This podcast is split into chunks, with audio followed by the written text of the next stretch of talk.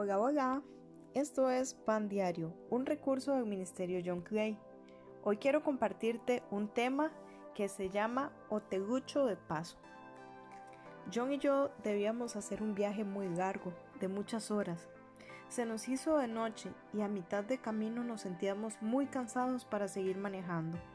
Los hoteles en la zona eran muy escasos y finalmente encontramos uno que tenía un rótulo enorme. En la oscuridad el edificio se veía aparentemente bonito. El recepcionista nos pidió cancelar de inmediato, aunque nos pareció extraño. Al llegar a la habitación entendimos el porqué de la prisa. Puedo decirle que son de esas malas noches que nunca se olvidan, ya sea porque se iba a desarmar la cama, por algún bicho raro o por el ambiente poco confortable. Solo nos quedó esperar la primera luz del día para salir corriendo a aquel lugar. Sé que esto es una fuerte comparación, pero últimamente muchos cristianos son como ese hotel de paso. Una aparente fachada bonita, pero un lugar poco confortable para la presencia de Dios. Efesios 3:17 nos dice, entonces Cristo habitará en el corazón de ustedes a medida que confíen en Él.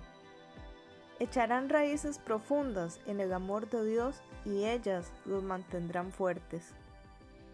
Usted puede elegir ser un hotel de paso o ser la habitación para el Señor, donde Él vive permanentemente, donde la confianza se vuelve ese lugar confortable que atrapa su presencia.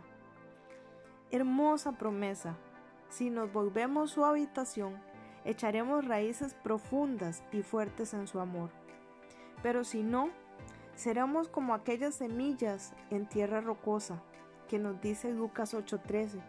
Esas semillas representan a los que oyen el mensaje, lo reciben con alegría, pero como no tienen raíces profundas, Creen por un tiempo y luego se apartan cuando llega la tentación. Este día yo quiero invitarte a que confíes en Cristo.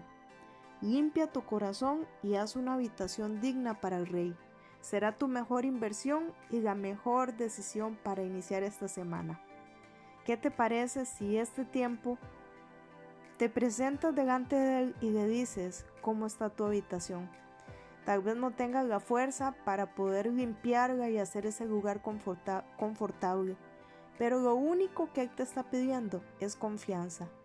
Confía y dile, Jesús, ven a habitar a mi, a mi corazón. Ven y haz de este lugar una habitación para tu presencia. Ven y transforma todo lo que necesites cambiar. Que este sea a partir de ahora tu hogar, el lugar donde nunca te quieras ir.